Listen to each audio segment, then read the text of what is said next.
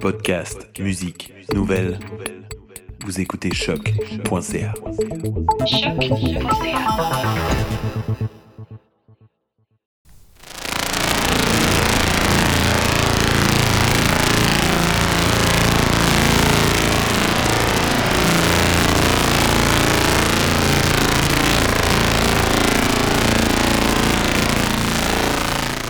Dans son travail artistique et académique, Alexandre Saunier s'intéresse à la lumière en tant que matériau sonore et sensoriel, plus que visuel en fait. Chacune de ses pièces est une sorte d'expérimentation scientifico-artistique partant d'une question pour ensuite implémenter une hypothèse et créer un phénomène à ressentir à partir de l'expérimentation. C'est ce dont il vient euh, nous parler aujourd'hui. Alexandre Saunier, bienvenue puis merci d'être parmi nous. Bonjour. Donc, euh, première question, en fait, euh, pour, pour, toi, Alexandre, tu travailles spécifiquement sur le croisement entre le son et la lumière, euh, ce qui t'amène, bon, j'imagine, à devoir créer, hacker des instruments pour avoir des choses sur mesure pour ta pratique. Donc, premièrement, comment est-ce que la dimension de ce que tu vas appeler l'artisanat numérique, donc la façon DIY, s'inscrit dans ta pratique artistique? C'est vraiment une bonne question. Pour, euh, pour mettre un peu de, euh, de, contexte dans tout ça, euh, je viens d'un background où j'ai fait beaucoup de maths, de physique et de l'ingénierie sonore. Et je me suis ennuyé à faire du son au bout d'un moment et pour une raison X ou Y, j'ai commencé à faire de la lumière. Du coup, en fait, j'ai aucune, aucun background en lumière. Je n'ai jamais rien appris à ce sujet-là. Ça a toujours été vraiment...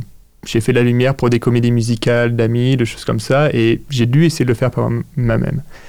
Et euh, en fait, une des choses dont je me suis rendu compte, c'est que contrôler la lumière est quelque chose qui est très laborieux quand, avec les instruments de lumière que l'on a habituellement dans le théâtre. Beaucoup parce qu'on pense euh, des tableaux de lumière, on pense la lumière mmh. comme une image. On ne la pense pas comme quelque chose qui se passe dans le temps. Mmh. On la pense notamment encore plus dans le théâtre où tous les jours, euh, soir après soir, représentation après représentation, la lumière doit être la même. On pense vraiment des tableaux de lumière à rappeler. Donc tous les instruments sont faits pour enregistrer une image et rappeler une image. Mais c'est pas comme la musique, ou euh, aussi quelque chose que j'ai fait pendant très longtemps, où en fait on, arrive et on, rejoue tous les soirs la chose, on reperforme la chose tous les soirs. Et potentiellement on va improviser, comme que ce soit le jazz, le rock ou n'importe quoi. Et en fait j'avais cette grosse frustration de me dire j'adore la lumière, c'est un matériau qui est génial, mais alors par contre réussir à performer avec, à jouer dans le temps avec, à pouvoir avoir quelque chose comme on a en musique, c'est-à-dire des crescendo, des décrescendo, des oscillations, des, c'était une frustration monstrueuse en fait. Et c'est là où je me suis dit, bon, bah, je sais peut-être pas faire de lumière, mais euh, au moins je sais utiliser un ordinateur et je sais faire du son. Du coup, comment est-ce que je pourrais utiliser ce que je connais déjà dans le son pour, euh, pour faire la lumière avec? Donc, est-ce que c'est du bidouillage? Est-ce que c'est du DIY Je sais pas trop, mais euh, quoi qu'il en soit, en fait, toute la manière dont je fais de la lumière, c'est à partir du son, à partir d'oscillateurs, d'enveloppes, de synthétiseurs. C'est une des magies, en fait, des, des outils numériques. En fait, tout, rendu dans l'ordinateur de VD1 et des 0. Donc, on peut utiliser les techniques de l'un pour faire l'autre. Euh, puis, entre autres, euh, ben, en fait, dans tes pièces comme euh, Sensum, Vitra, euh, euh, Flicker Chamber, qui est une autre, une autre pièce, la lumière est essentiellement à ressentir aussi. Et ça, c'est particulièrement intéressant parce que ton approche à la lumière, c'est pas de créer des images qui ont, qui signifient, qui sont signifiantes, mais bien de vraiment créer des une impulsion sensorielle. Euh, est-ce que tu peux décrire en fait le genre d'expérience que tu vas chercher à créer avec la lumière en utilisant ces concepts sonores-là? Y a toujours quelque chose qui m'a qui m'a intrigué avec le son euh, et, la musique, notamment si on écoute du noise ou des groupes canadiens comme Godspeed You Black Emperor. Et euh, ce moment où en fait on a quelque chose qui devient répétitif, qui devient très rythmique, où on se retrouve emporté dans une temporalité. Et en fait, on n'a pas de parole à écouter, il n'y a rien, il y a il n'y a pas de choses à se rapprocher, il n'y a pas un portrait à voir, il n'y a pas de, chanteur, mais il y a juste une impression sensorielle qu'on a de euh, juste de se retrouver à flotter quelque part. Et en fait, c'est un peu ça que j'essaie de chercher avec la lumière. C'est pour ça que je ne suis pas intéressé du tout à euh, projeter une image, ça m'ennuie. Euh, c'est pas mon intérêt en fait, ça s'arrête juste là. Euh, mais je suis intéressé vraiment à me dire comment est-ce que la lumière en tant que telle peut nous créer une impression sensorielle. Donc si, par exemple, un de mes projets, donc Sunsum, qui est un casque, c'est un, comme un casque de chantier, en fait. On peut imaginer un casque noir avec euh, des, des, LED à l'intérieur. Donc un ensemble de, de lumières LED. Et d'ailleurs, le son que vous avez entendu avant, c'est euh, la bande son. de, de ce casque qui devient un petit peu épileptique.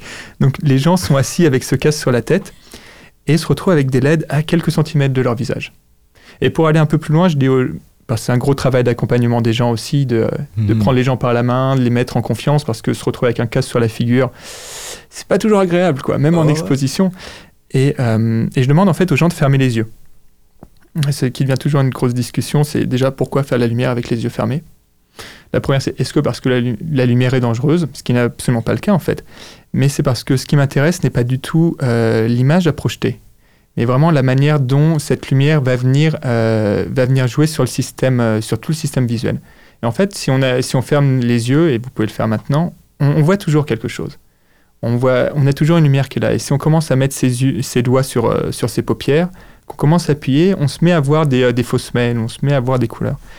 Donc en fait, il y a tout un espace, et c'est cet espace que j'ai envie de chercher en fait, où euh, ces stimuli que l'on peut créer avec la lumière, comme on pourrait les créer avec le son, avec d'autres choses, viennent créer des sensations, qui ne sont pas forcément celles que l'on cherche habituellement, qui ne sont pas une image, qui ne sont pas quelque chose, comme tu disais juste avant, de signifiant, mais quelque chose qui est, à mon sens, peut-être plus sensoriel, qui est plus à propos, une sorte d'exploration de notre système perceptif. Donc, chaque personne qui fait l'expérience de, par exemple, euh, Sensum va, vraiment en faire une expérience qui est très personnelle. Pour l'avoir essayé, euh, c'est assez unique comme expérience, disons. Et puis, euh, ben, d'ailleurs, ça m'amène euh, sur, sur la place un peu du spectateur dans ton travail. Euh, donc, tu commences chacune de tes œuvres un peu avec une hypothèse sur qu'est-ce qu'est-ce que la perception, qu'est-ce que la sensation va être. Et par exemple, dans Vitra, tu t'es interrogé sur le lien entre le mouvement de la lumière et le passage du temps. Et puis, ce que peut-être vérifier, en fait, comment est-ce que le, pe- le spectateur t'aide à valider tes hypothèses? Euh, comment, comment méthodologiquement tu vas, euh, tu vas interroger ces spectateurs-là pour savoir comment ils ont perçu ton œuvre? C'est euh, oui effectivement la, réception est un gros un gros problème non un, endroit vraiment vraiment fécond et intéressant dans mon travail parce que de la même manière par exemple pour Sunsum les gens les yeux fermés je ne sais pas ce que les gens voient en fait je, juste j'en sais rien j'en ai aucune idée donc en fait tout tout le but de mon travail dans la manière dont je fais les choses c'est de me dire par exemple pour Vitra voilà est-ce que euh, avec la lumière on peut créer un impact sur la, on peut changer la manière dont les gens perçoivent le temps? Et à partir de là, je vais me dire, bon, ça, ça va être ma question, celle que je vais explorer. Et je vais mettre en, euh, jeu différents principes. Donc pour Vitra, encore une fois, c'est de la lumière, projeter une espèce de, de nébuleuse de couleurs avec un ensemble d'oscillateurs qui sont derrière. Vraiment des oscillateurs comme on aurait dans n'importe quelle synthé. Et je me dis, bah, à partir du moment où ces, ces oscillateurs vont se mettre parfois en synchronisation, parfois se désynchroniser, vont créer des effets de phase, vont avoir toujours cette espèce de tension, ce jeu avec une tension entre la synchronisation, les moments où ils se rapprochent, où ils s'évitent est-ce que, euh, bah voilà, est-ce que les gens, qu'est-ce qui va se créer en fait dans la perception des gens?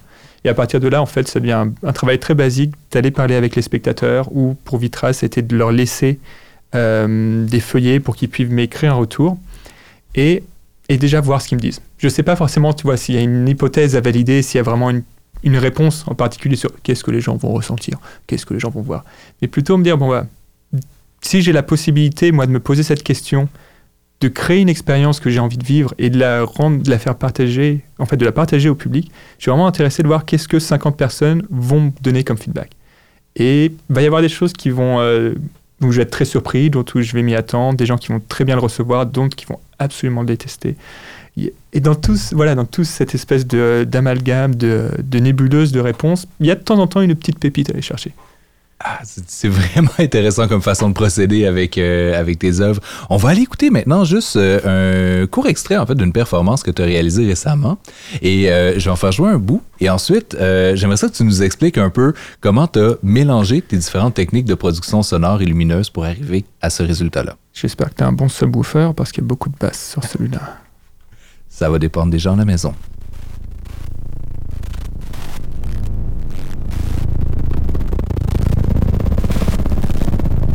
Ah